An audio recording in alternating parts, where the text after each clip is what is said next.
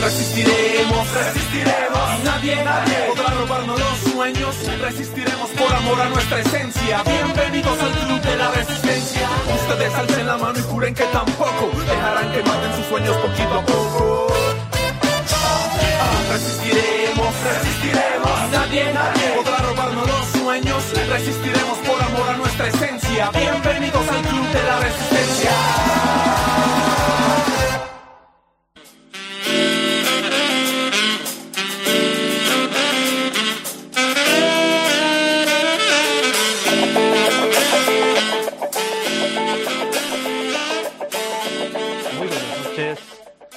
Y bienvenidos a un nuevo programa de la Resistencia TV, como todos los domingos en vivo por las pantallas de Avia y la Televisión. La Resistencia TV es un programa de la plataforma de comunicación alternativa La Resistencia Bolivia.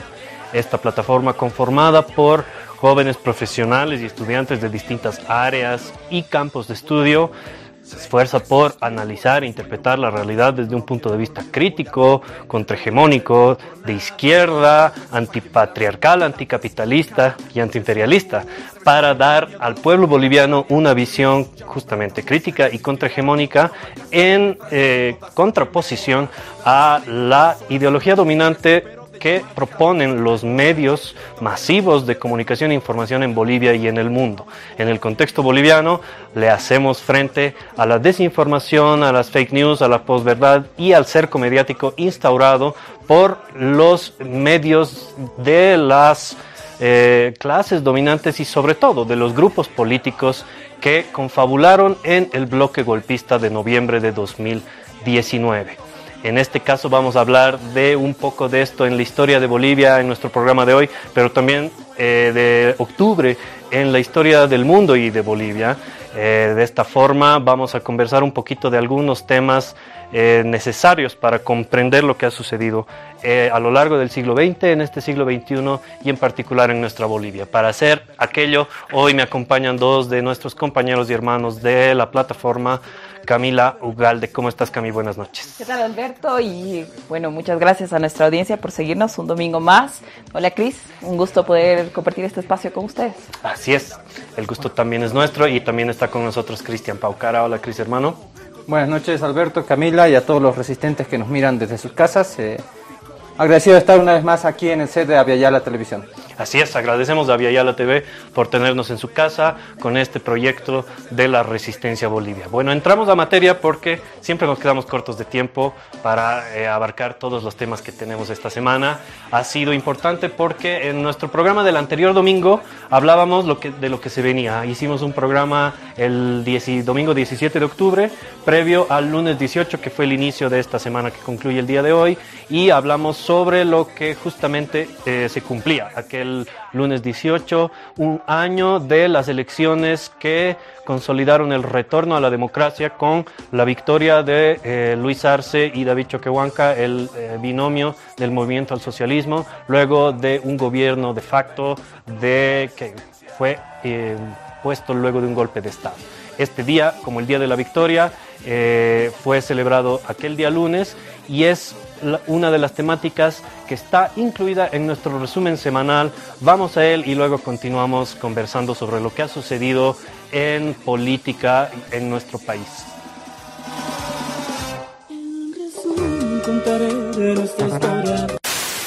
y en ello vamos a dejar la vida. Están en- ante gente firme y comprometida. No estamos aquí por plata. Y nosotros les decimos, aquellos, si quieren, si quieren volver a tener poder, ganen las elecciones, porque nosotros no les vamos a permitir, tir, tir, que nos vuelvan a robar. La presidenta fue clara. Clara. Ganen las elecciones. Hoy, el Tribunal Supremo Electoral declara como presidente electo a Luis Arce Catacora y como vicepresidente electo a David Choquehuanca Céspedes. También lo voy a aceptar.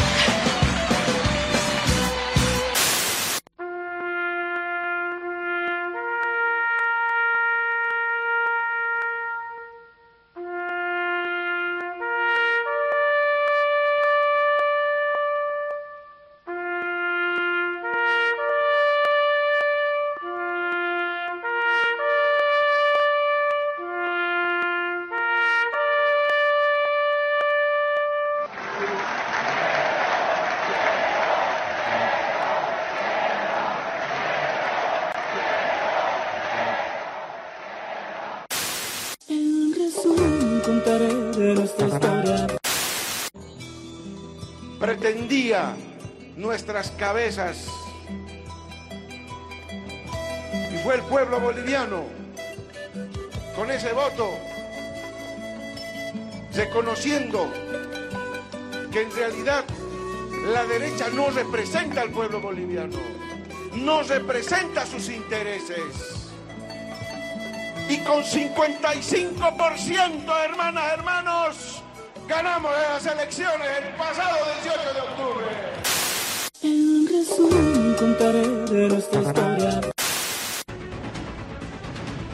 Asesinaron al presidente de Haití. Se trata de Jovenel Moaz. Fue asesinado en un ataque perpetrado esta madrugada contra su residencia privada. También resultó herida la primera dama a raíz de un tiroteo que se generó en el interior del domicilio. Así lo informó el primer ministro interino haitiano, Claude Joseph. Um, la manera en la que esto funciona, señor ministro, va a ser eh, recoger estas tropas de manera como si ellos fueran contratistas privados, bajo ninguna representación del Estado americano. Para el momento en el que los 130 aterricen en Miami, los contratos van a estar escritos y firmados. Perfecto. los vamos a poner en, contra en contratos ah, para compañías que ya están trabajando en Bolivia son compañías que van a disfrazar el contrato con, con, con el personal militar. Excelente. Okay. I, I can get up to 10,000 men with no problem. We, I don't think we need 10,000. Podemos, podemos conseguir hasta 10,000 hombres. No creemos que necesitemos, que necesitemos 10,000 hombres, pero podemos encontrar hasta 10,000 sin ningún problema. Okay, es un gran dato, muy importante porque el, el alto mando militar ya está en en conversaciones de apronte y no permite al gobierno de, de, de Arce. Esa es la realidad. Este plan del señor López y otros, a través del cual se contactaron con empresas extranjeras de seguridad que eran una fachada para traer mercenarios al país. Logramos identificar presencia en Bolivia de uno de los mercenarios que llegó al país. Teníamos ahí nuestro resumen semanal donde justamente se veía la, la, síntesis de lo que fue la recuperación de la democracia. Veíamos imágenes de quienes gobernaron de manera inconstitucional durante casi un año nuestro país luego de un golpe de Estado y eventualmente las elecciones que cortaron con aquel periodo eh, con ausencia de democracia en nuestro país. Eh, nosotros celebramos el retorno a la democracia, así como celebrábamos el 10 de octubre en el anterior programa, nuevamente eh, lo menciono, en el anterior programa de la resistencia aquel domingo, porque es fruto de la lucha del pueblo boliviano. Eh, al mismo tiempo veíamos justamente lo que significó la revelación de las investigaciones por parte del Ministerio de Gobierno, bueno, en realidad el ministro de Gobierno Eduardo del Castillo dando a conocer los hallazgos acerca del intento de magnicidio al presidente Luis Arce, justamente en el contexto de las elecciones generales de 2020 un magnicidio que no se llevó a cabo, está claro, pero los audios revelan las verdaderas intenciones de aquellos que usurparon la democracia durante casi un año. Bueno, esto es, esto es terrible porque fueron los mismos protagonistas de, un magnicidio que sí se llevó a cabo en Haití.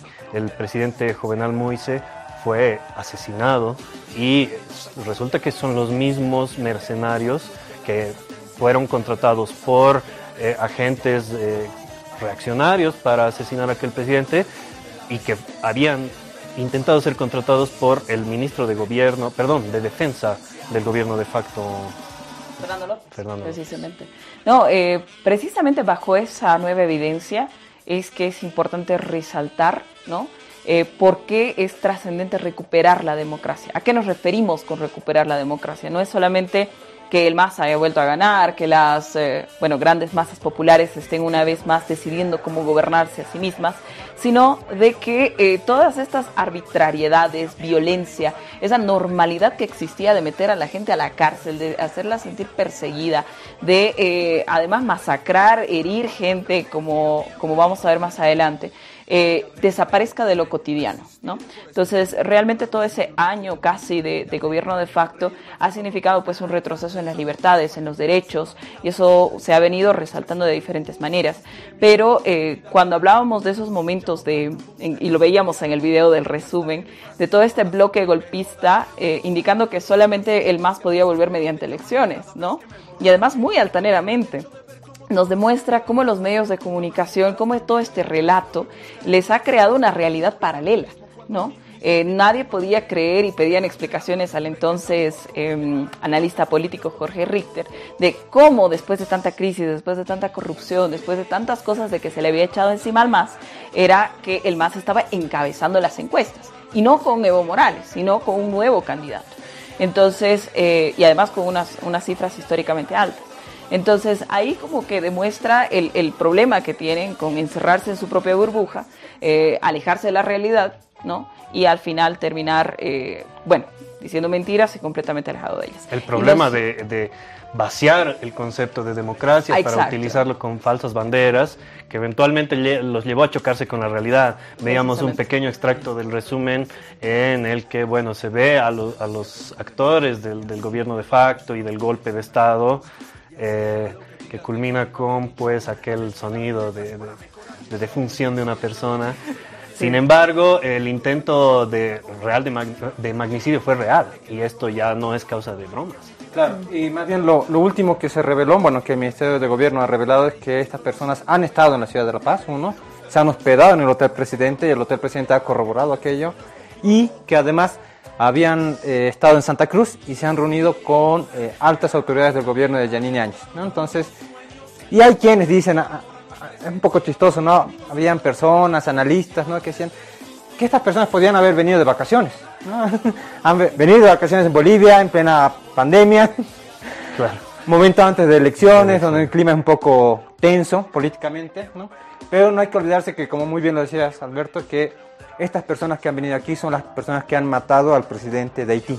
¿no? Entonces, es muy ingenuo decir que han venido de vacaciones, no se los puede culpar, ¿no? Porque se tiene los registros de que han ingresado al país, de que se han reunido con altas autoridades y se estaban haciendo los desdoblamientos de las llamadas, ¿no? Para ver qué realmente ha sucedido, ¿no? Y esto lo que te indica, al fin y al cabo, es que te motiva a darte cuenta qué gobierno ha estado realmente aquí, ¿no? El gobierno de Janine Áñez es un gobierno que ha tenido la osadía de planificar, de matar gente, de intentar matar a un presidente electo, ¿no? Que es Luis Arce Catacora, ¿no?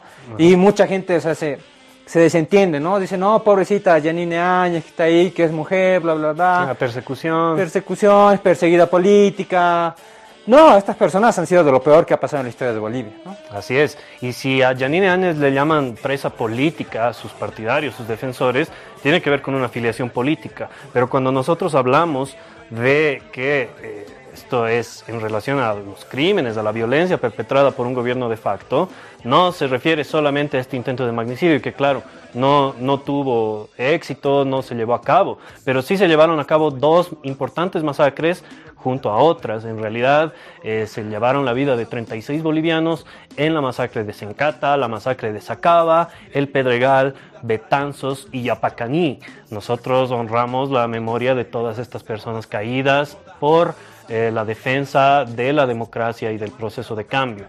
En este sentido, estamos también eh, con la actualidad, no solamente con lo que ha sucedido en esta semana pasada, sino con lo que sucede ahora.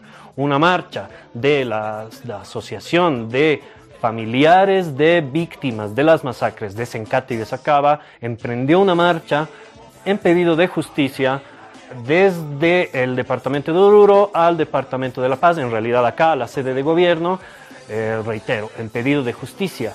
Esta marcha está ya en eh, puertas de la, de la sede de gobierno, está en la ciudad del Alto. Así es, Alberto, está en Sencata en estos momentos. Esta marcha, podíamos, como podemos ver en las imágenes ahora, es eh, la llegada precisamente al puente Vela en la ciudad del Alto. Están asociaciones de familiares de las personas fallecidas ¿no? Pero también están heridos y perseguidos políticos, ¿no? Entonces es un bloque de más o menos que comenzó con 150 personas, pero por las dificultades del camino, para personas que están heridas, que todavía tienen eh, hasta municiones en sus cuerpos, ¿no? Eh, ha sido muy complicado que estas personas puedan continuar en una marcha en el altiplano boliviano. Además sabiendo que vienen muchas de ellas del trópico cochabambino. Entonces estamos hablando de un centenar más o menos de personas eh, que ya está en el alto. Ha habido una delegación que ya ha llegado precisamente eh, ayer a la sede de gobierno para entregar el pliego petitorio. ¿no? Entonces son cuestiones muy, muy humanas, muy básicas, pero lo que llama la atención de todo esto, y ustedes se han debido dar cuenta que nos están viendo, que eh, los medios de comunicación no han dicho absolutamente nada de esta marcha. Así es, la, la, tapan, eh, la intención es que esto no sea noticia. Cuando vemos las imágenes en este momento de lo que fue su llegada a la ciudad del Alto, precisamente a Sencata, donde ocurrieron donde ocurrió aquella masacre. Y pues el pedido de justicia tiene que ver con que estos hechos de lesa humanidad no han sido eh, castigados, si se quiere, como debería ser. Claro, aparte que hay que comparar, ¿no? La, eh, todas las noticias que han salido sobre la marcha del Tibnis, si nos acordamos el, enfrentamiento de Adercoca, Unidad ha desplegado tres unidades móviles para cubrir solamente a los cocaleros de los yungas. Y ahora para eh, las víctimas de, masacre, de la masacre de Sacaba y Sencata no hay medios de comunicación, no están cubriendo estos medios de comunicación.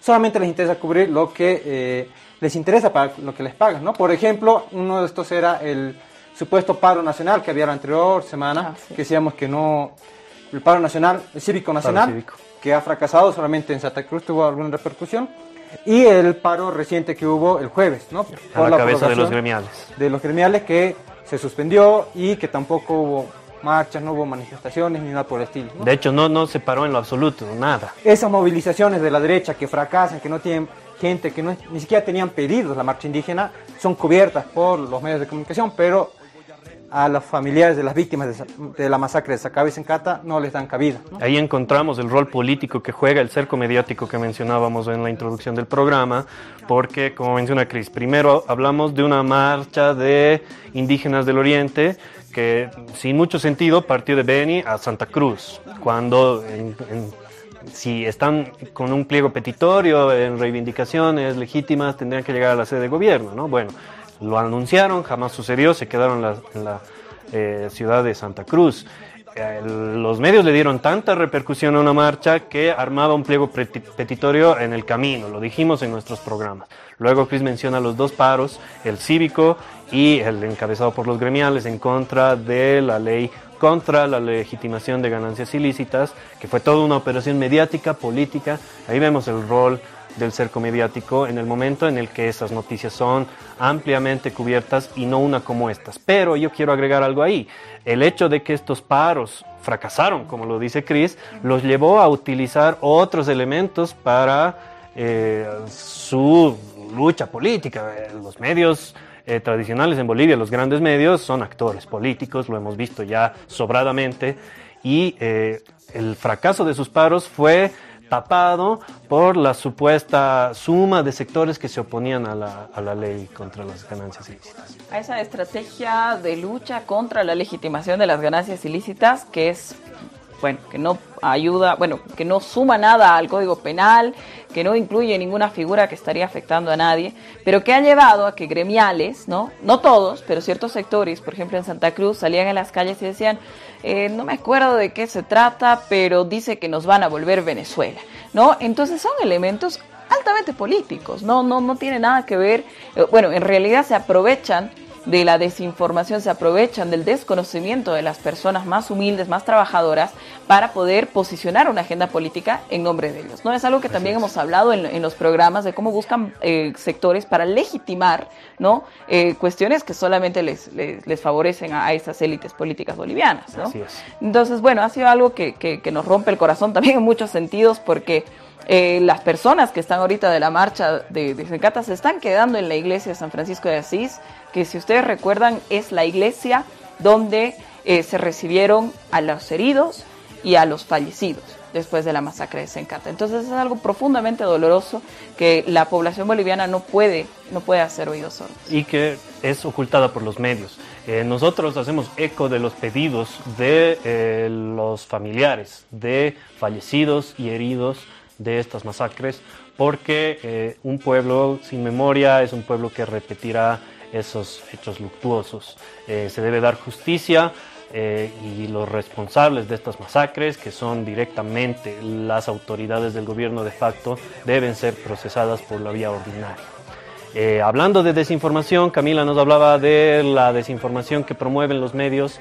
Entramos a un sector en el que vamos a comenzar desde hoy a exponer justamente este elemento central en el rol político de los medios hegemónicos y tradicionales. Las fake news, noticias falsas y la desinformación promovida por ellos. En esta semana hemos tenido dos hechos que resaltan porque podríamos hablar de muchos en realidad. Hemos escogido a los dos más emblemáticos que han sido promovidos como noticias eh, para posicionar la agenda que mencionaba Camila, eh, para tapar otros hechos. Eh, y posicionar sus narrativas. En el primer caso tenemos acá, ya tenemos en pantallas, la noticia sobre un supuesto deceso en, el penal de Chonchocoro. Sí, se trata de Matusalem, que es una persona que ha asesinado a una mujer, cometido feminicidio, y supuestamente a Mayerlin, que tal vez la conocerán de los medios de comunicación, que ha estado en boga estos días. Eh, estaba recluido en Chochocoro y los medios han dicho eh, ha fallecido. Los ruegos lo han matado. Y era noticia completamente falsa. Nada más. el chiste se cuenta solo. Y vemos, de hecho, ahí en las capturas, eh, la cantidad de medios que lo replicaron. Una operación mediática. No fue uno, no fueron dos. Ahí vemos las capturas de las publicaciones de cuatro medios. Pero quien sea que anda más o menos informándose un poquito, ya sea por redes o por o por medios eh, de canales tradicionales, supimos que esto estuvo en todos los medios. y además fue partido de una publicación hecha por la abogada del acusado. Entonces, obviamente, eh, bueno, sacó mucho que decir y llamó la atención de que, ¿por qué buscas hacer eso? ¿no? O sea, ¿por qué creas una falsa noticia sobre este hecho? Eh, si no tiene algún contexto político, ya sea de reemplazar una agenda o de eh, poner en cuestionamiento ¿no? la seguridad dentro de los centros penitenciarios también. Así es, esta noticia fue desmentida por nuevamente el Ministerio de Gobierno, el ministro Eduardo del Castillo brindó detalles acerca de la, la verdad, la situación del recluso y pues no podemos continuar dejando pasar estos eventos. De hecho, tenemos una segunda noticia falsa que fue promovida por eh, un medio potosino. Eh, vamos con ella, ahí está, el Potosí, el diario potosino, eh, habló sobre un acuerdo, un supuesto acuerdo firmado entre el gobierno boliviano y el gobierno de Rusia. Otra noticia falsa. Así es, Alberto y a todos nuestros amigos esto es algo que llama la atención porque recordemos que hace unos días atrás hubo una reunión precisamente entre el canciller eh, boliviano y el canciller ruso. Entonces se hablaron sobre diferentes temas, pero en ningún momento se cerró un acuerdo para la explotación de litio. Entonces llama la atención que no un medio nacional, sino un medio local del departamento de Potosí, donde en 2019 hubo una manipulación tremenda por parte del Comité Cívico en contra de la industrialización del litio de nuestro país, hablando sobre que supuestamente no se estaba distribuyendo de manera equitativa y demás. Eh, ahora vemos esta noticia falsa. Esta mañana igual el canciller salió a resaltar de que esto era completamente falso, de que ha sido un error periodístico, ni siquiera una malinterpretación de los hechos, sino algo completamente distorsionado. ¿no? Así es. Bueno, eh, este y otros hechos de esta semana nos han llevado a entender, eh, por ejemplo, la recuperación de la democracia directamente relacionada a eh, suceso del golpe que también sucedió en el mes de octubre. Hemos titulado a nuestro programa de hoy eh, Octubre en Bolivia y en la historia, porque resulta que es un mes que por algún motivo acumula sucesos históricos de trascendencia histórica en nuestro país, como lo decíamos. Esta semana, el 18 de octubre, se conmemora un año de las elecciones que permitieron la recuperación de la democracia. Eh, dos años antes, el año, bueno, un año antes, perdón, el 2019, acaeció el golpe de Estado. Eh, y, ah, perdón, eso fue en noviembre, el 10 de noviembre. Eh, sin embargo, las elecciones que llevaron al golpe de Estado se realizaron el 20 de octubre del 2019. Está de más mencionar Octubre Negro 2003, donde también terminó el pueblo boliviano se levantó y eh, tumbó al neoliberalismo que había estado presente durante 20 años en nuestro país y eh, eventualmente eh, tuvo justamente inicio el, proceso de, el proceso de cambio.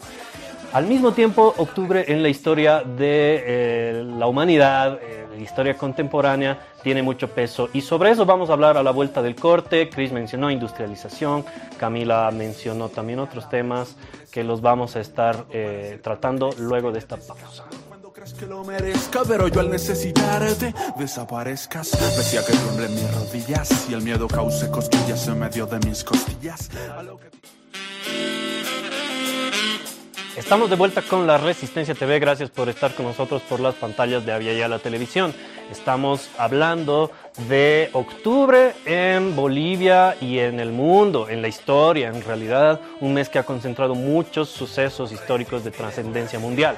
Los mencionamos eh, de pasada algunos que han sucedido en Bolivia, como eh, la recuperación de la democracia, el levantamiento del pueblo contra el neoliberalismo y continuaremos hablando de octubre en la historia boliviana en sucesivos programas porque difícilmente vamos a agotar ese contenido en un solo programa. Ahora nos toca hablar de octubre en la historia y pues el suceso más eh, icónico que lleva a llamarlo octubre rojo es la revolución de octubre, justamente la revolución rusa, la revolución bolchevique, que eh, sucedió en realidad en un contexto de eh, otro calendario, ¿no? Se habla mucho de eso, en realidad sucedió lo que equivaldría a noviembre, pero un día como hoy, 25 de octubre, el líder bolchevique, Vladimir Ilich Lenin, proclamó la nueva república de los soviets, la república eh, dirigida por obreros y campesinos, un suceso que tendría trascendencia histórica porque justamente fue la fundación del primer Estado obrero y campesino en la historia de la humanidad. Esto ha tenido repercusiones a lo largo del planeta y ha inspirado las eh, sucesivas revoluciones que se dieron en el mundo. Eh, se ha debatido mucho sobre esta revolución, se ha hablado mucho, historiadores, teóricos de las más altas categorías lo han llevado adelante, así que tampoco nosotros vamos a profundizar en temas demasiado complejos. Sí, vamos a rescatar algunos que tienen mucha relevancia para lo que es Bolivia. Eh, por ejemplo, el hecho de que justamente un país eh, de la periferia del capitalismo haya roto con el predominio de los dominios burgueses, de los estados burgueses, como lo decíamos, es el inicio de eh, un proyecto socialista de gobierno obrero y campesino. En este sentido, entonces, eh, se rompe con esa hegemonía en eh, la periferia del capitalismo, luego de que los teóricos del socialismo científico, Carlos Marx, Federico Engels, habían hablado de que se necesitaba desarrollo de las fuerzas productivas, en realidad que la revolución se daría allí donde el proletariado esté más desarrollado, o sea, en el centro capitalista, ya sea Alemania, Francia, Inglaterra, pero no, sucedió en la retrasada Rusia, que era eh, pues gobernada por el régimen zarista. Eso tiene, por ejemplo, relación con lo que sucede en Bolivia, un país de la periferia que rescata muchas cosas, en realidad desarrolla algunas eh, ideas y eh, alcances, conquistas eh, del pueblo ruso en la Unión, que, que, posteriormente sería la Unión Soviética y de eso continuaremos hablando. Chicos, ustedes tienen sus propias ideas, les dejo desarrollarlas. bueno, para empezar, quizás un poco de, de contexto, ¿no? De, de, lo que significa el inicio de esa revolución de octubre y el rol que tienen las mujeres, ¿no? Porque a veces como que se nos pasa eh, hablar de, Lenin, se nos pasa eh, hablar sobre los varones que estaban en ese momento, pero de qué pasa con el inicio, dónde, se empiezan a gestar estas cosas. Recordemos brevemente un contexto de la Primera Guerra Mundial, estamos hablando de 1914 más o menos, y de eh, donde los hombres estaban en las primeras líneas de la guerra, ¿no? Donde eh, también, no, bueno, no solamente los que estaban en los centros urbanos, pero también los que venían del campo. Entonces es un momento en el que las mujeres empiezan a tener eh, un amplio espacio en las labores del campo, ¿no? El 72% del trabajo del campesinado es ocupado por las mujeres y además empiezan a, tomar mucho, mucho protagonismo en las industrias, en los centros, en los centros urbanos, ¿no? Entonces ahí, eh, en un contexto también en que las mujeres, imagínense, una de cada 300 mujeres en ese momento eh, tenía una educación media, por así Entonces no estamos hablando de, masas de gente eh, con formación para llevar adelante una revolución, sino de que gracias a eh, todo lo que se va heredando de eh, los intereses y las reivindicaciones de las propias mujeres, es de que un 23 de marzo, o lo que también, de acuerdo a, los cambios en el, en el calendario, un 8 de octubre, que des, perdón, un 8 de, un 23 de febrero, que cambios en el calendario es un 8 de marzo, eh, que se instaura como el Día de la Internacional de las Mujeres, empiezan los, las huelgas, ¿no? de las mujeres textiles, de las obreras textiles, que un día después llaman a los obreros metalúrgicos, ¿no? Entonces se empieza toda esta revuelta de, las masas obreras por precisamente momentos en los que millones de personas morían de hambre, morían de tifus, morían de frío eh, y diferentes elementos que hacían que sea imperante un cambio eh, social y una revolución por tal. Entonces, en ese año comienzan todas estas transformaciones que eh, llevan a este momento culminante, digamos, ¿no? En octubre del 17. Muy, muy interesante lo que dice Camila. Yo quiero rescatar otra cosa que tiene que ver también con eh, los puntos fundantes, si se quiere, del feminismo en su beta revolucionaria, en su beta proletaria, feminismo proletario, con militantes bolcheviques como Alexandra Kollantay o la propia compañera de Lenin, Nadezhda Krupskaya, que teorizaron, escribieron, así es, no se trata solamente. Así es, y de hecho eran altas dirigentes. Eh, Alexandra Kollantay era parte de, era miembro del Comité Central, escribió muchas obras referentes al feminismo proletario y sabemos la influencia de Nadezhda Krupskaya también en el partido. Eh, la compañera de Lenin, con quien pues sabemos una figura histórica, eh, compartía y debatía todas sus ideas. Algunas ideas que tenían que ver con la construcción de un nuevo país, con nuevas ideas, la intención de revolucionar las relaciones de producción, el hecho de que obreros, campesinos sean quienes estén a cargo de la producción, quienes estén al frente de las fábricas y de todo el proceso productivo, y con lo que esto conlleva, eh, levantar un país que, como dice Camila, primero el contexto de la Primera Guerra Mundial entre 1914 a 1918. Sabemos que la revolución se dio el año 1917. Una de las consignas de Lenin era eh, no a la guerra interimperialista, sí a la guerra popular, a la guerra del pueblo. En realidad, esta fue la forma de levantar al pueblo para tumbar al régimen zarista. Esto en 1917. Estamos hablando justamente de un régimen sumamente conservador, de orden monárquico, el régimen zarista. ¿no? Y eventualmente, una vez declarada, como decíamos, el 25 de octubre de 1917, la República de los Soviets, eh, inicia una agresión contra la joven república eh, que lleva a la necesidad de una nueva etapa llamada el comunismo de guerra y a la salida de esta una nueva etapa, la nueva política económica implantada por Lenin, mencionada por Álvaro García en una reciente entrevista, lo vamos a estar debatiendo seguramente en algún momento, y ya lo decía Cris, la importancia de la industrialización para Bolivia eh, fue resaltada en su momento por los bolcheviques, justamente en el contexto de un país sumamente retrasado, feudal, de la periferia del capitalismo. Sí, hay varias cositas de la Revolución Rusa. Yo me quedo con una frase bien bonita de Lenin que decía, comunismo es electrificación más soviet, ¿no? Más o menos palabras, pero... Y que esa frase la ha utilizado eh, de buena manera, de mala manera. Pero básicamente lo que ahí Lenin te quiere decir, uno, eh, son dos pilares en los que se basa toda la Revolución Rusa. Uno son los soviets. ¿Qué son los soviets? Son simplemente consejos de obreros, de campesinos, donde se delibera, donde se decide y desde donde se generan políticas públicas en aquel entonces, ¿no? Los soviets surgían desde 1905 y tienen todo su apogeo en 1917, en la Revolución Rusa, justamente.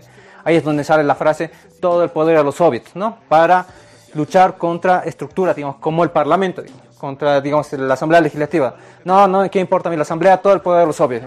El poder está en los soviets, ¿no? Ese era el poder popular, lo que se conoce ahora, o lo que se podría llamar poder popular, era una parte importante de la Revolución Rusa. Y el otro es justamente lo que decía Alberto, que es la industrialización, la electrificación. Rusia era un país atrasado, por lo tanto tenía que electrificarse para poder industrializarse. Y si nos damos de cuenta, desde la Revolución Rusa hasta, eh, digamos, segunda mitad del siglo XX, eh, Rusia ha llegado a ser una potencia que le ha disputado hegemonía a Estados Unidos. Y eso ha sido producto de políticas económicas de este Estado socialista. yo decía, la primera etapa de Rusia era lo que se conoce como el capitalismo de estados, es decir, tomas el poder pero no te propones, voy a instaurar el socialismo mañana. No, eso es una utopía y lo que plantean eso el día de hoy es completamente eh, irónico, falso. ¿no? Lo segundo es el comunismo de guerra, justamente cuando ya te empezaba a atacar todo el cerco mediático internacional, el cerco militar internacional y tenías en tu país hambruna, miseria, hambre, etc. Y justamente la tercera etapa es lo que mencionaba Alberto y lo que mencionaba también Álvaro, ¿no? la nueva política económica, que algunos lo ven como retroceso. ¿Por qué? Porque había ciertas aperturas al mercado. ¿no? Uno, algunos podrían decir era un regreso al neoliberalismo, al libre mercado, etc. Pero hay que entenderlo en sus términos políticos. ¿no? Era un periodo, estamos hablando de 1920 hasta el 27, en el que tenías que equilibrar tanto todo tu campesinado rural como el sector obrero urbano. ¿no? Ese es el núcleo de la nueva política económica. Por lo tanto, les das ciertas ventajas, les das ciertas facilidades al sector urbano, a los campesinos, para que ellos puedan progresar su economía. ¿no? Ya 1927-28 vamos, a tener lo que se conocen como los planes quinquenales, donde inicia la verdadera industrialización en Rusia, en la Unión Soviética. ¿no? Ahora, si nos fijamos, son 10 años desde que sale la revolución hasta que empieza la industrialización ¿no? en Rusia. igual es chistoso comparar con Bolivia, ¿no? Como algunos querían que el 2006, que ha asumido el Evo, hasta el 2008 ya querían tener Bolivia industrializada, que ya exportáramos, no sé, celulares, etcétera. Estas cosas llevan su tiempo, ¿no? Y esas son cosas que nos ha dejado eh, como enseñanza la Revolución Soviética. Así es, la, la necesidad de construir las bases materiales para poder realizar la industrialización. Un país en condición de subdesarrollo, si se quiere, no tiene las bases materiales para la construcción de un país industrializado. Eh, mencionaba Cristian que el periodo de eh, la nueva política económica hasta 1927-1928 ya eh, cerraba aquel periodo de, digamos, capitalismo de Estado para pasar a la verdadera construcción socialista a partir de los planes quinquenales. Elementos centrales de la teoría socialista, eh, de la economía política socialista, eh, la, centralización de la planificación o planificación centralizada de la economía desde justamente los consejos obreros, los soviets. Pero ya estamos hablando de un Estado multinacional Estamos hablando de la Unión de Repúblicas Socialistas Soviéticas, la Unión Soviética. La revolución se dio en Rusia, un país que en su condición imperial del régimen eh, monárquico zarista que lo mencionábamos, oprimía a otras naciones menores que pues en eh, convivencia con eh, la nación rusa sufrían justamente la opresión del Estado-nación ruso que se encarnaba en el Estado zarista. Estas naciones fueron posteriormente incorporadas a un gran Estado, eh, pero de carácter multinacional, ya no un Estado burgués, el Estado-nación, donde domina justamente la clase burguesa, sino un Estado multinacional donde convivieron eh, tantas naciones eh, que conformaron la Unión Soviética, por ejemplo, lituanos, letones, bielorrusos, estonios, georgianos, eh, kazajos, etcétera. Eh, realmente una conquista de la humanidad que llevó a este gran país, la Unión Soviética, la Unión de Repúblicas Socialistas Soviéticas, a convivir en un poderoso estado de obreros y campesinos. Esto tiene mucho que ver justamente con eh, el establecimiento del Estado Plurinacional de Bolivia, una conquista allá un siglo atrás que fue recuperada por la Asamblea Constituyente Boliviana y las naciones bolivianas que también habían, las naciones del territorio boliviano, porque hablamos de nación aymara, guaraní, quechua, mojeña, eja y tantas otras que durante el Estado colonial republicano en Bolivia fueron oprimidas y fueron excluidas por las clases dominantes. Esto cambió al menos en lo formal, en el establecimiento de la nueva constitución política del Estado el año 2009, en el contexto del proceso de cambio. Nosotros hacemos estos paralelos porque las luchas de los pueblos están íntimamente relacionadas y tocamos la gran revolución de octubre porque fue la apertura de estos caminos que tantos pueblos del mundo han recogido y utilizado para la construcción de sociedades alternativas al capitalismo como lo que sucede en nuestra Bolivia. No, y es algo bien interesante, ¿no? Porque uno ve 1917 como que pucha, hace un siglo y ve que muchos de los avances que ahora se están conquistando, por ejemplo, igual, volviendo al tema de las mujeres, el tema del aborto, ¿no? El tema del divorcio, que sea solamente por una de las partes y que no sea por eh, que necesite la autorización de ambas, etc. No, son elementos que ya se discutían en 1917 y que recién se están incorporando. El tema de lo plurinacional, el tema de las industrializaciones eh, con carácter eh, bueno, pues soberano, por último, ¿no? son temas que los estamos discutiendo recién, pero yo quiero hacer hincapié en algo que decía el Cristian sobre las limitaciones de las condiciones materiales y cómo creemos de que una vez de que se toma el poder, entonces ya hay que asumirlo todo. Algo parecido con el elemento económico que tú eh, mencionabas, pero digamos más en el plano social, había cuatro cuestiones básicas para las mujeres, ¿no? Durante eh, este, para los bolcheviques en realidad, las y los. Entonces era la socialización del trabajo, ¿no? Eh, privado o lo que se cuestiona como lo que se habla como el trabajo doméstico, el hecho de que las mujeres puedan incorporarse al trabajo externo, eh, es decir, todo lo que era industrial, etcétera, todo lo que está fuera de la casa, el hecho de disolver la familia y el amor libre. Entonces, estas cuestiones eh, requieren después de que se va trabajando en, las, en, las, reformas, digamos, dentro del Estado, que no sean tan radicales, por así decirlo, porque las condiciones materiales de las propias mujeres no daban para tal, ¿no? Entonces ahí en el plano económico y en el plano social, para todas las partes de la población, se veía de que se necesitaban sí o sí eh, llegar a las condiciones materiales, como por decirlo, para que se puedan eh, realmente trabajar en estas reivindicaciones, en estas consignas revolucionarias, ¿no? Y es algo que vemos hasta el día de hoy, no solamente en Bolivia, sino en todos los países de, bueno, por lo menos con intentos de revoluciones eh, continuas en el continente, o por lo menos contrahegemónicas, ¿no? Entonces, y también es como que una calada de oreja a quienes creen que es cuestión de, de, que, bueno, no, o sea, ya llegó el MAS y en 14 años no somos un Estado socialista, o en 14 años eh, no estamos completamente industrializados, ¿no? Entonces, creo que eh, el traer, el mirar a la historia nos permite precisamente eso, ¿no? Ver cuáles han sido las limitaciones bajo ciertos contextos para poder entender las limitaciones actuales. Así es los paralelismos que separan, en realidad que unen a las luchas de los pueblos del mundo. Hablamos de un pueblo europeo y un pueblo latinoamericano unidos por las conquistas históricas de sus luchas populares. pero hay eh, que separar, ¿no? Cada uno por su momento histórico, por supuesto. Porque mucho se critica a veces a la Revolución Rusa con ojos del siglo XXI. Así es. O sea, no, que eso está mal, eso no se hace así, esto yo hubiera hecho así. Estamos hablando de un país súper atrasado que está saliendo de un régimen zarista. Un régimen feudal. De un régimen tipo feudal. estamos hablando de hace más de 100 años. Entonces, hay que ver la revolución en sus propios términos, en su momento histórico. ¿no? Y también las revoluciones latinoamericanas con sus propios términos, ¿no? Hay que analizarlo, ¿no? Claro, no se puede decir esto, esto tiene que ser así o esto de esta manera. A mí me, me, causa un poco de gracia, ¿no? Que haya mucha gente que, se, que critica a Stalin, que critica la revolución rusa, pero termina apoyando a los movimientos progresistas de Latinoamérica. O sea, Stalin y, Lenin eran mucho más revolucionarios que los gobiernos progresistas, pero era porque era el periodo el periodo histórico se los permitía, ¿no? Habían otras demandas, había otro contexto, otra coyuntura, ¿no?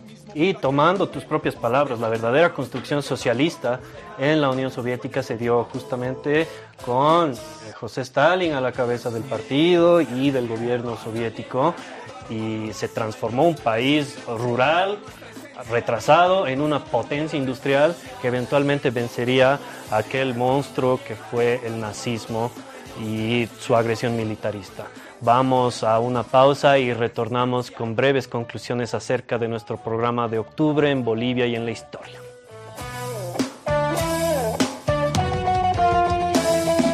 Resistiré a la versión burlesca del tipo indicado para ser cuando crezca y me desca. Cuando lo Estamos de vuelta con la Resistencia TV. Gracias por seguir con nosotros en nuestro programa especial sobre octubre en Bolivia y en la historia. Y justamente en octubre de 2019 se dieron unas controversiales elecciones en las que un bloque, el bloque de noviembre que perpetró un golpe de Estado, gritó sin ninguna prueba un supuesto fraude este fraude ya ha sido desmentido por estudios de eh, profesionales independientes y durante esta semana han sido presentados estos hallazgos ante la OEA. Queremos presentarles una entrevista realizada por nuestro corresponsal en la OEA, allá en Washington, Cristian Velasco, que le realizó una entrevista al procurador del Estado, eh, Wilfredo Chávez. Vamos con ella velozmente. Un saludo a toda Bolivia. Estamos en el Salón de las Américas desde la sede de la Organización de Estados Americanos. El día de hoy hubo un evento donde expusieron tres expertos independientes eh, de renombrados institutos internacionales exponiendo justamente sus estudios e informes que han desmentido el informe de Almagro y la auditoría de la OEA. También acompañó aquí en Washington el procurador del Estado, Wilfredo Chávez, a quien le damos eh, la bienvenida. Eh, Wilfredo, ¿cómo estuvo el evento? ¿Qué conclusiones pueden sacar de, esta importante exposición. un saludo al país, un saludo a todos quienes nos ven. Eh, hoy ha sido un evento importante con una asistencia realmente eh, sofisticada, digamos, contundente de embajadores, embajadoras que nos han eh, brindado su concurrencia a un evento necesario para la democracia latinoamericana. Hemos conocido los detalles en vivo de las presentaciones de tres expertos internacionales que en su momento han indicado y han, Ahí teníamos una pequeña prueba de lo que fue esta muy interesante entrevista eh, con el procurador del Estado Wilfredo Chávez, quien propició justamente la exposición de los hallazgos de estudiosos profesionales e independientes a eh, el proceso electoral en Bolivia el 2019, aquel octubre, eh, que fue el inicio de aquel golpe de Estado y el gobierno de facto. Y justamente ante la OEA, un actor central del golpe de Estado y justamente la crítica al informe nefasto de la OEA que sin prueba alguna habló de manipulaciones al proceso electoral. Esta entrevista estará en nuestro canal de YouTube, La Resistencia Bolivia, en aquella plataforma digital. Visítenlo, esta pequeña muestra de una entrevista de eh, cinco minutos, en donde encontrarán mucha información importante que ha sido eh, tapada una vez más por los medios de comunicación e información en Bolivia. Eh, ahora ya nos tenemos que despedir, sin antes, no sin antes eh, decirles que visiten nuestra página web, laresistencia.info y todos nuestros canales en redes sociales, Facebook, Twitter, Instagram, en Telegram nuestro canal para información y nuestros programas de la Resistencia TV en nuestro canal en Spotify en modo podcast y también en YouTube. Eh, gracias por acompañar chicos, nos vemos el siguiente domingo. No, gracias a ustedes, compas. Eh, definitivamente el próximo domingo vamos a hablar un poco más de octubre, es el último domingo de octubre y estaremos a vísperas de la masacre de Todos Santos, así que hay mucho que abordar. Así que un gusto. Un gusto igualmente, Beto, Cami, a todos los que nos están viendo y escuchando. Sí, ha sido, me parece bastante interesante el programa, revisar un poco la historia para sacar lecciones y no cometer también los mismos errores. ¿no? Así es.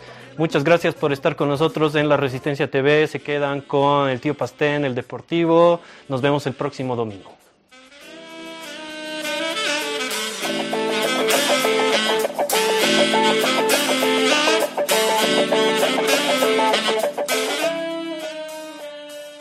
Resistiremos, resistiremos. Nadie, nadie podrá robarnos los sueños. Resistiremos por amor a nuestra esencia. Bienvenidos al club de la resistencia. Ustedes alcen la mano y juren que tampoco dejarán que maten sus sueños poquito a poco.